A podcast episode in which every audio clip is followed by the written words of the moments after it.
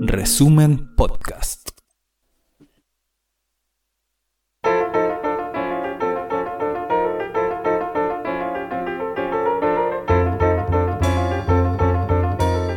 Resumen.cl presenta La crónica de Ruperto Concha. El tan admirado filósofo ateniense Platón afirmó en uno de sus diálogos que para los sabios la verdad es el alimento del espíritu, pero que para las masas populares la verdad es un veneno. Por supuesto, y sobre todo para los periodistas, esa afirmación resulta incomprensible. Es verdad que la verdad puede ser peligrosa, incluso a veces puede ser repugnante o terrorífica o dolorosa. Pero ¿podría eso hacer que la mentira sea preferible? Bueno, la verdad es que sí. Hay ocasiones en que la mentira puede salvarnos la vida. En la naturaleza casi todos los seres vivos recurren al engaño, a la mentira del camuflaje para ocultarse, tanto cuando son cazadores como cuando no quieren ser cazados. Eso implica que en la naturaleza se miente como una acción de vida o muerte. Se miente muy en serio. En cambio, en nuestros tiempos mercantilistas, ¿acaso hay alguien que crea que es verdad que todo va mejor con Coca-Cola? Sabemos que es mentira, pero es una mentira simpática, un truco más bien inofensivo de mercachifles que quieren inducirnos a comprar. Pero en cambio, en la convulsa, dolorosa corriente de la evolución de nuestra especie humana, la evolución de nuestra cultura, nuestras esperanzas, nuestro sentido de la belleza, la evolución de lo justo y generosamente satisfactorio para mucha, mucha gente que amamos y respetamos, aunque sean muy distintas de nosotros, en esa peligrosa y difícil muchedumbre que llamamos la humanidad. ¿Cuánta mentira puede ser aceptable si queremos vivir con dignidad? ¿Es la verdad un veneno para ellos?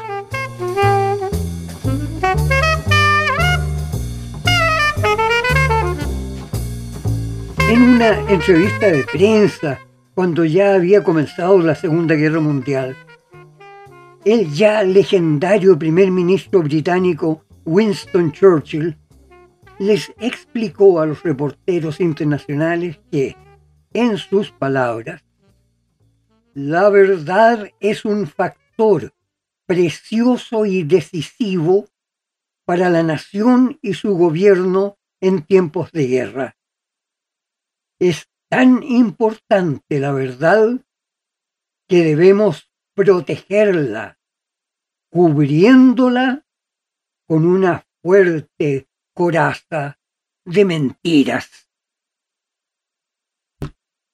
En esa perspectiva, la verdad verdadera y desnuda debe mantenerse en secreto y únicamente los altos mandos especializados pueden tener acceso a ella, o al menos a la parte de esa verdad que les incumba. Esa noción de secretismo y engaño sistemático, indispensable para ganar una guerra, ya había sido bien desarrollada por el general chino Sun Tzu 500 años antes de la era contemporánea. Pero engañar al enemigo no es suficiente. En términos estratégicos, es necesario también engañar a los propios combatientes y a la propia nación, a fin de evitar disconformidades que pudieran trabar o distorsionar las operaciones de guerra. Por cierto, eso implicaba una poderosa manipulación de las noticias y control de todas las comunicaciones, tanto las periodísticas como las de funcionarios civiles y militares. En Gran Bretaña, hasta el comienzo de la Segunda Guerra Mundial, había un sector importante de opinión pública que tenía simpatías hacia el nazismo alemán y más aún con el fascismo italiano. De hecho, el propio Winston Churchill envió varias cartas personales a Benito Mussolini tratándolo de querido amigo e instándolo a no sellar una alianza militar con el régimen nazi de Hitler. De ahí que Italia siguió declarándose neutral en el conflicto con Alemania nazi hasta el último día de diciembre de 1939, cuando ya la Segunda Guerra Mundial había comenzado. Tanto la derecha conservadora como un sector importante de la izquierda laborista seguían considerando que el principal enemigo de Europa y América del Norte eran los comunistas de Rusia, que habían consolidado la Unión de Repúblicas Socialistas Soviéticas. De hecho, la Unión Soviética había sido expulsada de la Sociedad de las Naciones el 14 de diciembre de 1939 por su invasión a Finlandia y se mantuvo al margen de la guerra hasta el 22 de junio de 1941 por la decisión de Hitler de invadirla. El ataque alemán contra la Unión Soviética movilizó a más de dos millones de soldados que inicialmente lograron avanzar hacia Moscú, pero luego los rusos lanzaron un contraataque que culminó en las formidables batallas de Stalingrado y Kursk. Allí los rusos aniquilaron a más de dos tercios del poderío alemán que inició ahí una lenta y patética retirada y con ello quedó sellado el fin de la guerra.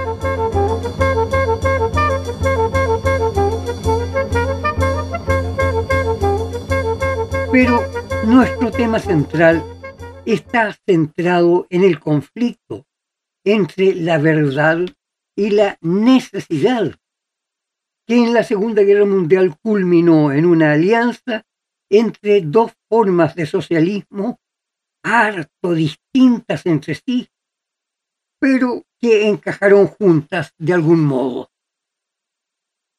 Fíjese que en la guerra ruso-japonesa durante 1904 y 1905, los ejércitos y fuerzas navales de la Rusia zarista fueron patéticamente derrotados por la invasión japonesa sobre Corea y Manchuria.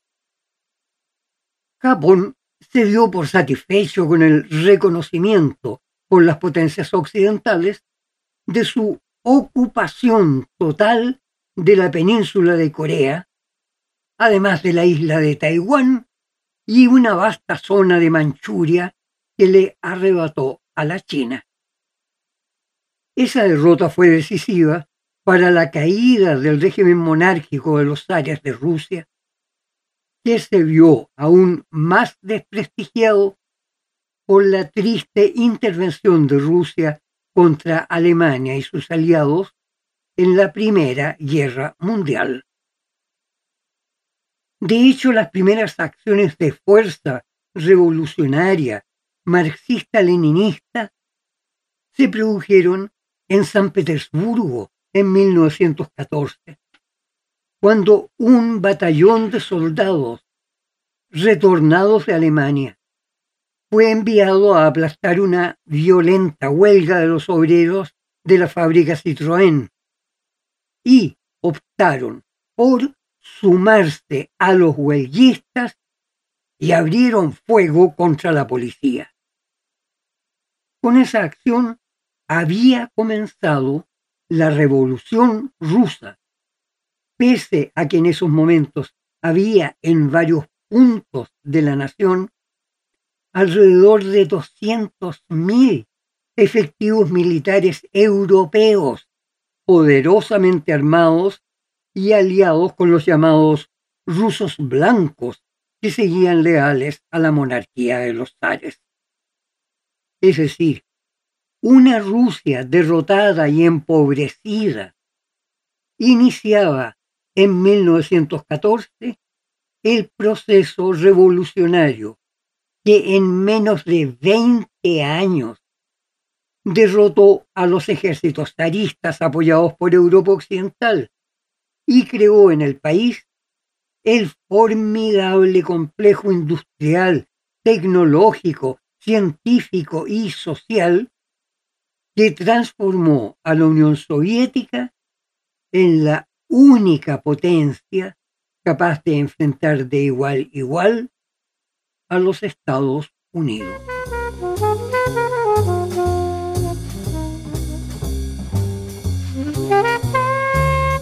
También en América se había producido un proceso revolucionario socialista de tremendo efecto histórico en momentos en que Estados Unidos se hallaba sumido en una crisis económica con ruinosos niveles de empresas en bancarrota, cesantía y miseria en todo el territorio, y que durante cuatro años seguía empeorando sin que la clase política pudiera darle una solución.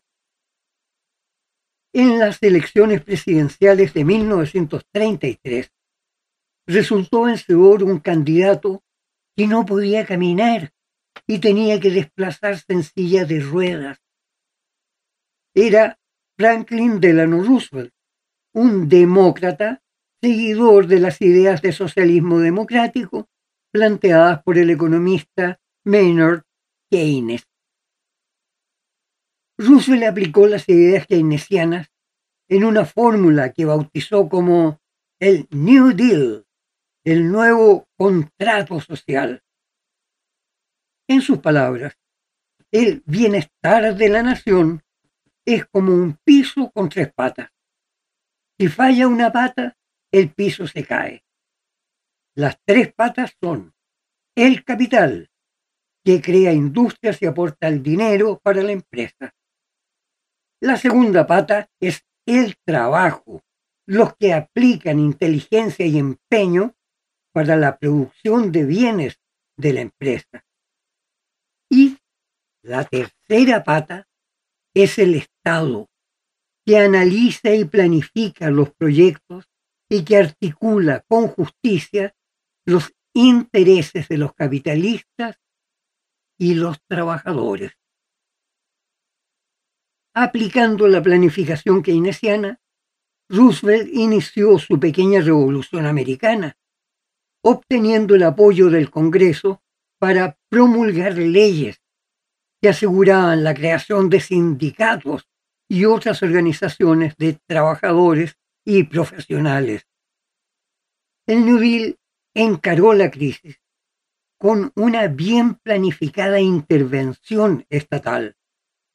Lo primero, devaluó considerablemente el valor del dólar, con lo que puso más dinero en circulación.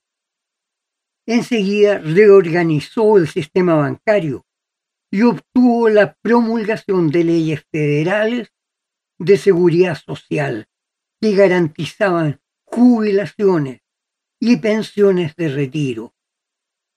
Además comenzó a aplicar el sistema de endeudamiento del Estado mediante emisión de bonos que pagaban intereses satisfactorios a los que los compraban. El dinero recaudado por la venta de esos bonos permitió de inmediato crear grandes proyectos industriales, especialmente centrales hidroeléctricas, altamente rentables, cuyas acciones eran ofrecidas a la venta en las bolsas de comercio. Con ello, las nuevas empresas se privatizaban y el Estado recaudaba los fondos para cubrir sus emisiones de bonos de deuda, o sea, pagaba su deuda. Esa política económica keynesiana del New Deal del presidente Roosevelt fue aplicada en Europa de posguerra por prácticamente todos los países y tuvo por efecto una enorme industrialización en la economía europea, produciendo un régimen de gran bienestar social y empleo pleno.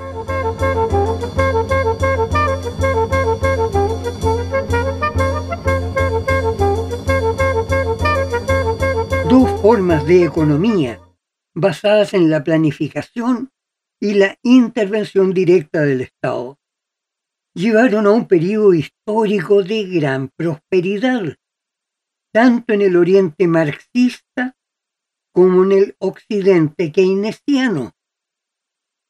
Y las historias lúgubres sobre la Guerra Fría no van mucho más allá de la antipatía política. De hecho, en los 45 años que pasaron desde el fin de la Segunda Guerra Mundial y la desintegración de la Unión Soviética, las Naciones Unidas alcanzaron verdadera relevancia histórica, generando a nivel mundial organizaciones de gran impacto en el desarrollo de las naciones atrasadas. La única crisis realmente peligrosa entre el occidente capitalista y el oriente marxista fue la crisis de los misiles rusos en Cuba, que abordaron dos importantes líderes, el presidente de Estados Unidos, John Kennedy, y el ucraniano Nikita Khrushchev, presidente de la Unión Soviética. En la negociación entre ambos presidentes para evitar una guerra que necesariamente implicaría el uso de bombas atómicas, surgió el concepto MAD, sigla de Mutual Atomic Destruction, destrucción mutua en guerra nuclear, y que además corresponde a la palabra inglesa mad, loco, demente. Y ambas supremas potencias militares del planeta llegaron a un acuerdo. La Unión Soviética retiraría sus misiles atómicos de Cuba y Estados Unidos retiraría sus misiles atómicos de Turquía. Y tanto Moscú como Washington mantendrían un sistema de comunicación rápida y segura para enfrentar cualquier riesgo de accidente nuclear. En fin, el presidente Kennedy fue asesinado en Texas el 22 de noviembre de 1963 y en 1964 el presidente Nikita Khrushchev fue reemplazado por Leonid Brezhnev de una línea política más dura.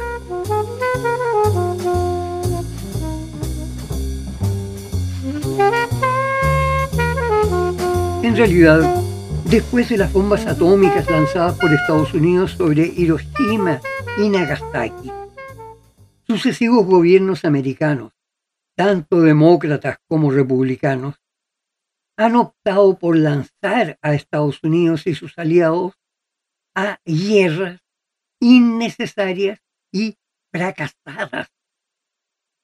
En Corea del Sur, por razones misteriosas, Estados Unidos respaldó la antidemocrática toma del poder por el dictador Syngman Rhee, que llegó a hacerse célebre por sus asesinatos masivos de personas supuestamente vinculadas con el socialismo.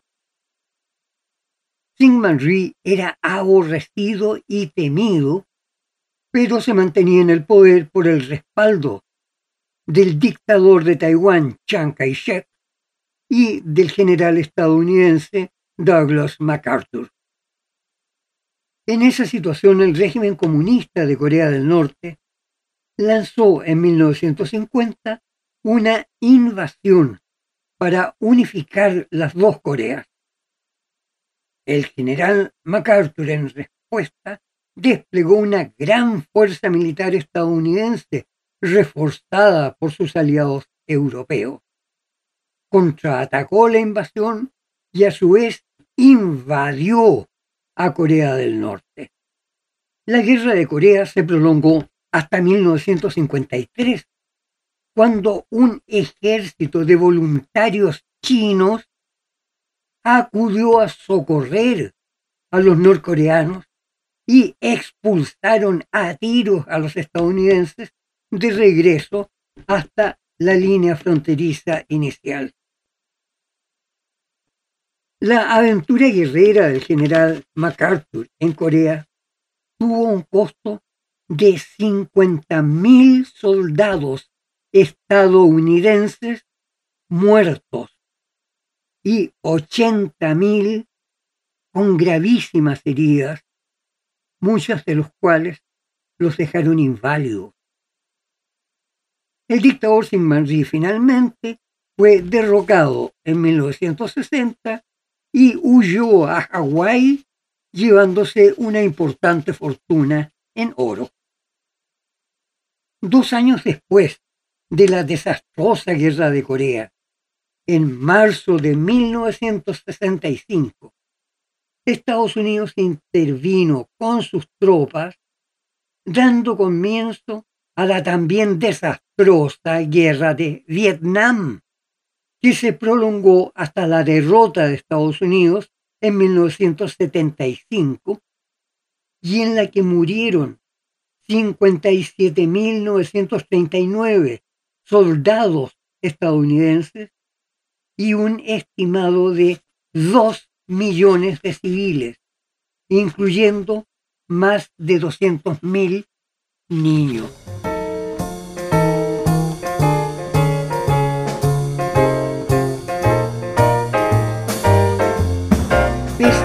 a esas humillantes derrotas militares, Estados Unidos con sus aliados continuaron sus intervenciones militares sobre otras naciones, incluyendo operaciones ilegales, narcotráfico y tráfico de armas en Nicaragua y Panamá.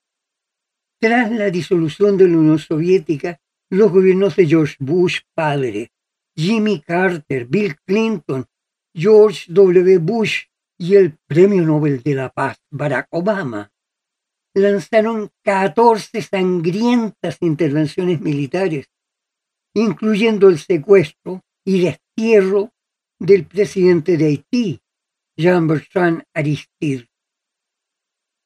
En 1991, la Operación Tormenta del Desierto. 1993, Somalia, 1995, Bosnia y Herzegovina. 1998, bombardeo sobre la ciudad de Jartum en Sudán y Afganistán. 1999, destrucción de Yugoslavia con la OTAN usando bombas de uranio empobrecido. 2001, invasión a Afganistán. 2002, sangrienta intervención antiterrorista en Filipinas. 2003 a 2011, guerra e invasión a Irak. 2007, nueva intervención en Somalia. 2011, intervención de la OTAN y derrocamiento de Anwar Gaddafi. 2011 y 2012. ataques selectivos con drones asesinos en Yemen, Pakistán y Somalia. 2014, ocupación militar de territorios en Irak y Siria, más sus operaciones clandestinas actuales en Perú, Colombia, México y Sudán. ¿Qué tal? Sin embargo, la gran prensa transnacional, siguiendo su narrativa unificada, o sea, su versión de la verdad o de mentira, acusa en estos momentos a la Federación Rusa y al presidente Putin de ser una amenaza imperialista sobre el resto del mundo.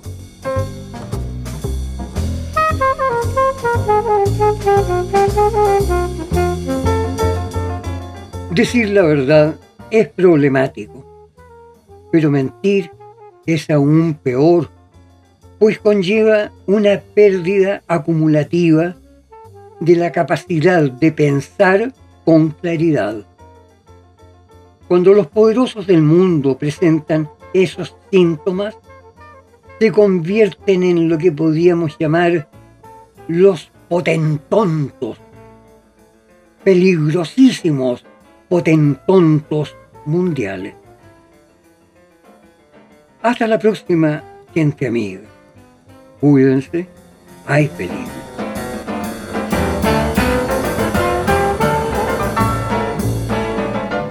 Esta fue la crónica de Ruperto Concha de esta semana. Revisa más contenido en nuestro sitio resumen.cl y síguenos en redes sociales.